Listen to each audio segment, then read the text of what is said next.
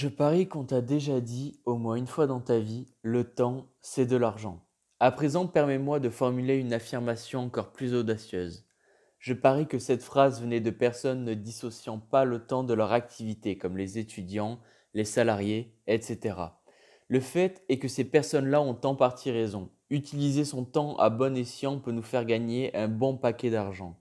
Mais la réciproque n'est pas vraie, c'est-à-dire qu'utiliser son argent à bon escient ne peut pas nous faire gagner un bon paquet de temps. Car à ma connaissance, on n'a qu'une seule vie à durée limitée, à cause de notre propre mortalité, c'est un fait, et la machine à remonter dans le temps n'a pas encore été inventée.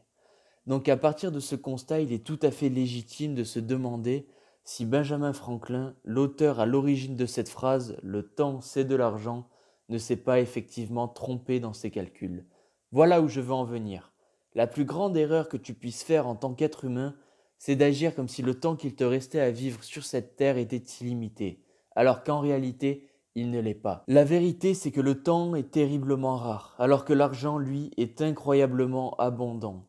Si jamais tu n'es pas encore convaincu que le temps, ce n'est pas de l'argent, mais bien plus que cela, ne crois-tu pas que Warren Buffett, homme d'affaires investisseur américain de 90 ans, et accessoirement quatrième plus grande fortune mondiale en 2020 selon le classement Forbes, serait prêt à abandonner ses 67,5 milliards de dollars pour retourner à l'âge de ses 20 ans?